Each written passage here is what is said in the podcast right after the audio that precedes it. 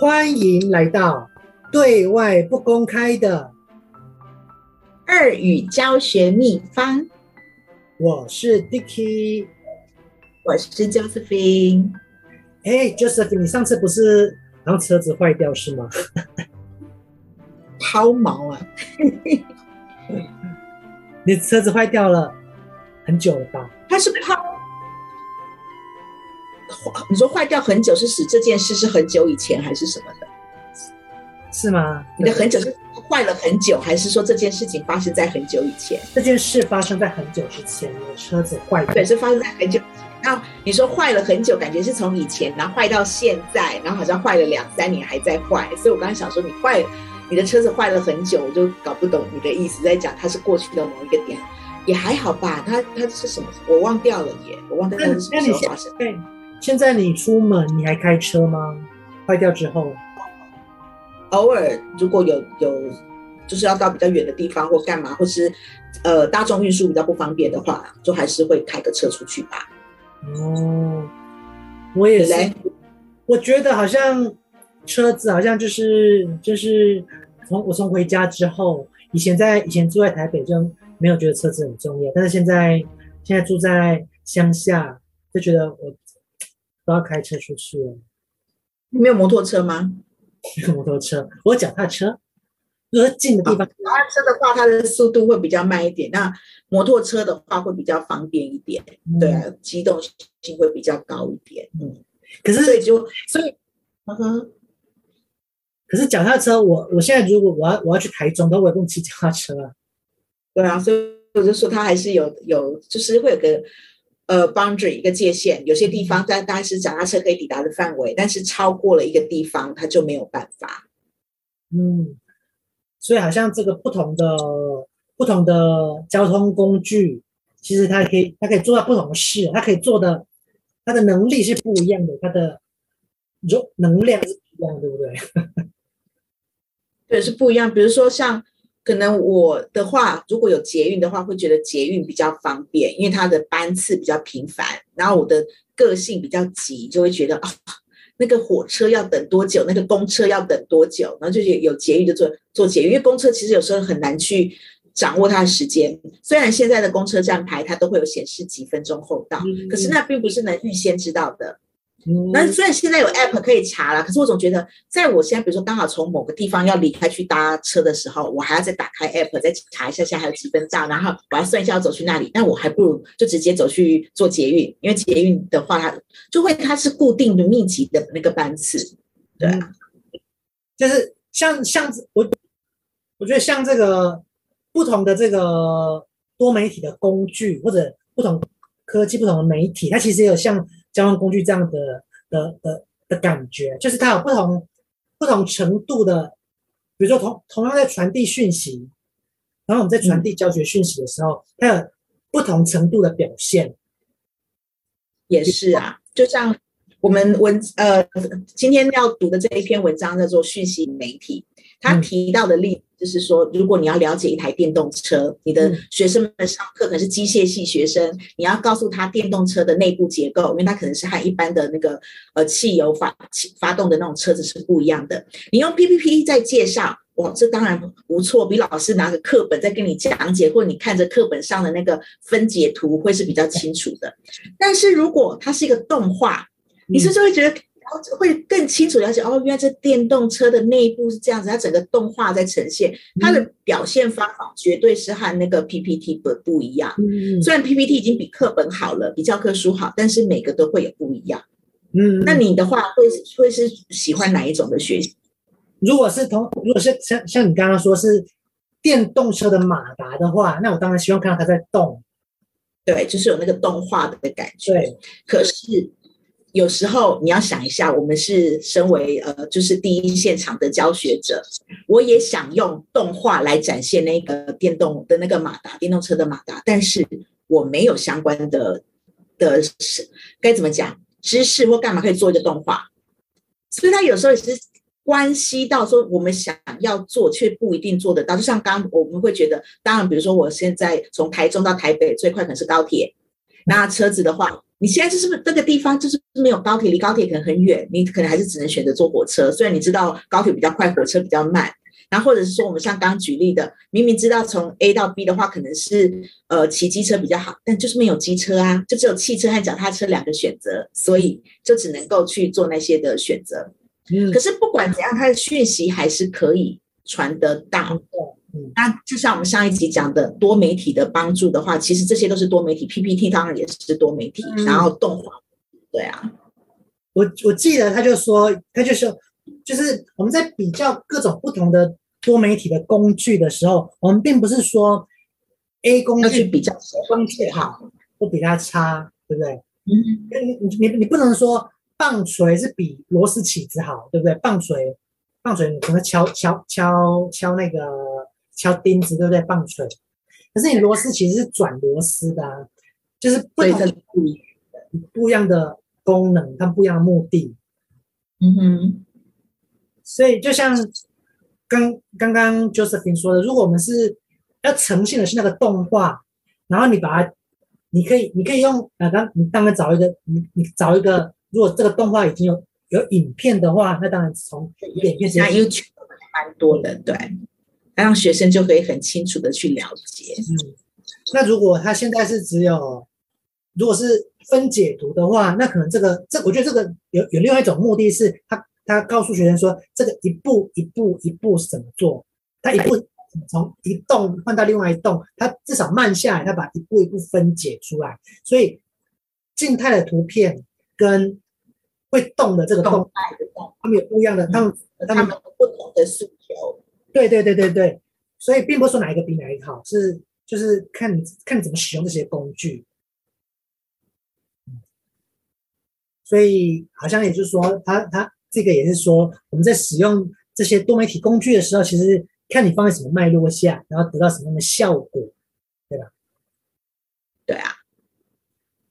那他说，那当然，当这个讯息在传递的时候。大多数或者历史上主要都看到的是从 A 传到 B，比如说从老师这边把讯息传到 B 这边，传到学生这边，A 传 B，大大多数都是看到这种单一方向的。嗯，可是可是网络的发展，然后各各种科技、各种软体、各种应用程式的发展，好像渐渐渐渐有更更多是让这个讯息传递的方向开始改变。就可以是双向的，嗯，就是不只是老师把讯息可以传递给学生，你也可以借由科技、借由媒体，把你要的讯息收集过来。嗯，Joseph 有什么想到？马上想到就是大家是教学上应用的那些例子吗？是指说应用应用科技在收集资讯吗？那比较多的可能就是每个学期中或学期末，不是都学校会要学生们填教师满意度调查哦，就是对学生会，那也是一种的所谓利用这个科技收回讯息哦，对不对？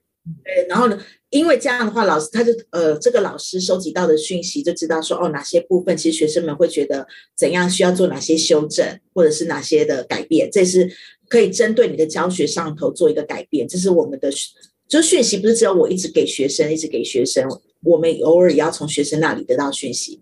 而且文章里头有提到是说，除了从学生那里收到讯息以外，其实你现在不是在用一个多媒体，嗯，可能这个设计多媒体的这一个。他也必须要知道我们的回馈，老师在使用的时候，所以他会从老师端、教师端收集你们在使用的满意度。因为像现在这几年，因为疫情的关系吧，忽然很多学校就开始有了 App，它不是只有网页，以前只是单方面介绍我们学校有哪些科系，然后你点进去可以怎么怎么，现在都直接会再弄另外一个手机程式，弄在 App 上头。对，然后可能你要弄作业或干嘛，现在不是用电脑，学生们考试就要用 App 考试。就不是用电脑考试，然后呢，可能我们就要收集，他会借由这样的方式，请我们老师们就从我们老师端收集资讯。你们老师在让学生们用的时候，或老师在用这个 app 的时候，有没有哪些困难啊？会有遇到哪些东西？那工程师们背后的工程师们就必须要去处理这些问题。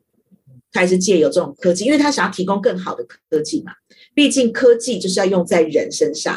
嗯，那你觉得？应该就是从我们这边的意见收集起来，然后让工程师们去修改他们的呃那些多媒体，还是我们应该臣服于科技？工程师们怎么设计，我们就应该要让自己变成工程师他们想要我们使用的方式。呃，我我我我自己觉得，作为老师，我当然是尽可能去理解他他这个设计的理念是什么，所以我尽可能想发挥这个这个工具它的它的它它本来设计的初衷。但是又又又也有人说什么科技始终来自于人性，就所以其实那时候两方有。一个就是科技来自于人性，它应该要顺应我们的使用；另外就是科技要呃不人性要臣服于科技。嗯嗯嗯，对。所以两个就刚好，就是有两方，他有一方觉得我们工程师设计出来的，我觉得这是最适合呃教学现场使用的。那你们不会用，这里麻烦你们要去学习来使用，这就是我们要。臣服于科技，那另外就是他要从我们这边就是了解我们的需要，然后去修改科技。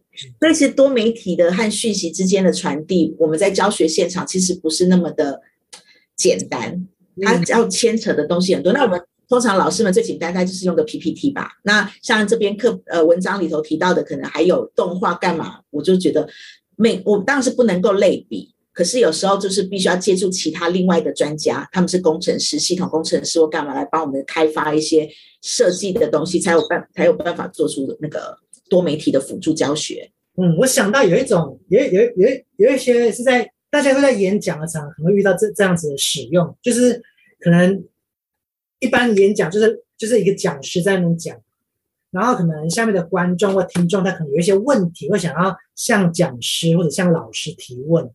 那过去的方法就是在讲呃演讲之后，你就你就举手发问这样的，这是过去过去传统的做法。那现我知道现在有一些做法是，他是他就在演讲的同时，他另外一个另外另外一个像对话框的地方，或者是另外一个收集问题的地方。所以嗯，所以听众他在听到呃，比如说听到讲者某个某个问题，或者他对什么东西感兴趣的时候，他就马上。打下来，打下文字，记录下他的问题，就马上放到对话框里头。那那这个就在他讲线上的演讲嘛？呃，对啊，对啊，对啊，对啊。或者线上也可以是这么做，然后线下也可以是这么做。所以其实线上和线下其实已经没有那么大的差别，其实大概都可以这么做。就是如果是线下，它也是有另外一个地方，然后让学生他就可以用手机，嗯，手机 key 一下你的问题，这样。对对对对，所以问题可以，他不会。你的问题不不必要再累积到最后，再一次一次一次问，因为这可能学生也忘记，然后可能也过了那个，就是过了那个时机点，就也真的是就忘记了。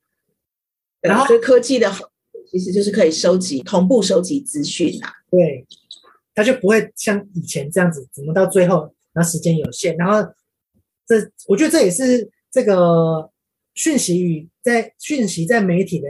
上面传递的这个，不管是方向或者是时效性，都都慢慢慢慢慢慢在改变。所以在教教学上，可能这么使用的话，可能也避免。你看，有时候我们在上课的时候，学生不敢问问题，对不对？有时候我们在 AL 去上课的时候，好像也是这样，我们会老师自己上得很嗨，然后忘记学生在那对话框那边有那个讯息，所以可能也是就是有存在这样子的。可以马上得到回回馈的这个的的地方，但是老师可能没有没有应用到这个地方，那就是就是一直讲一直讲，还没还还没臣服，老师还没还不够臣服科技。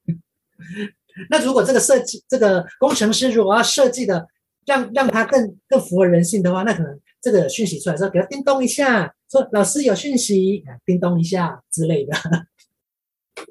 对，因为有时候会没注意到讯息，因为它没有声音啊。好像就怪就是没有注意，那就怪工程师就对了。OK，那这时候工程师就可以收集意见，然后你们就要设计有个叮咚会干嘛的？嗯，是，我觉得这是也是也是也也是因为这个科技，就是这是多媒体科技在很短时间发展才有这样子的可能性，因为你如果它发展的时间如果很长，像比如说像车子的发展是是工业革命之后才开始有车子嘛，那车子是这样一一二十年慢慢慢慢发展，所以车子的改变其实是速度改变是比较慢的。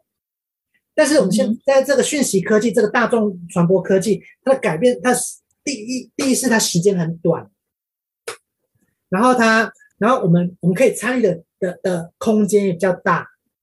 老师不论是老师，不论是学生，就使用者可以参与的这个角色越多，所以它可以及时改变的这个的弹性也更多。就比起你看以前车子的改变是好几十年还不见得改改。你看车子从以前到现在还四个轮子，那没有没有实性的一些讯息可以收回来，嗯、那就算要改也没有办法立即的可以改。嗯，那现在改就比较容易了。就是有有来自使用者的回馈，对，因为他们可能也很难去收集得到，就古时候嘛，以前的话也比较难去收集得到使用者的，就是变成是呃人性臣服于科技，车子长这样子，你就是要要这样子的去开它或使用它，嗯嗯，OK，但是但是我觉得要要要那个就是我们。bear in mind 的是，就是其实各种各种工具，就是所以这样来看到各种工具有它的它的它它它使用它它使用到的地方，你不会说你不会说呃，所以我这个所以地图这种教具就没有用吗？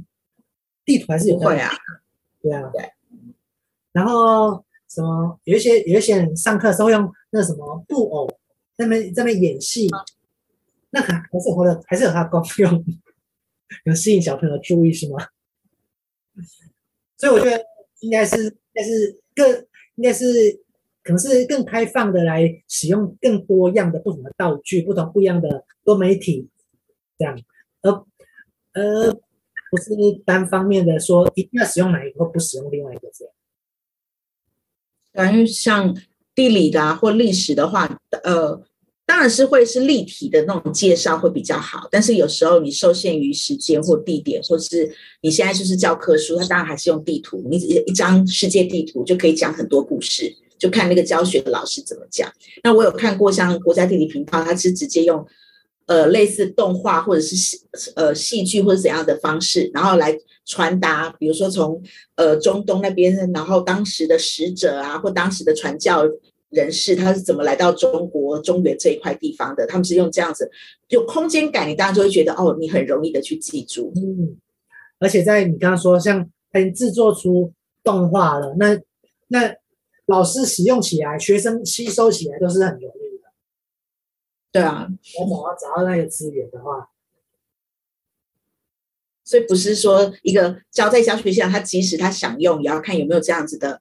呃，团队或什么在在支撑着或干嘛？你要设计出这样子的动画或影片或什么都不是那么简单的一件事情。我要靠 Google 吧，靠 Google。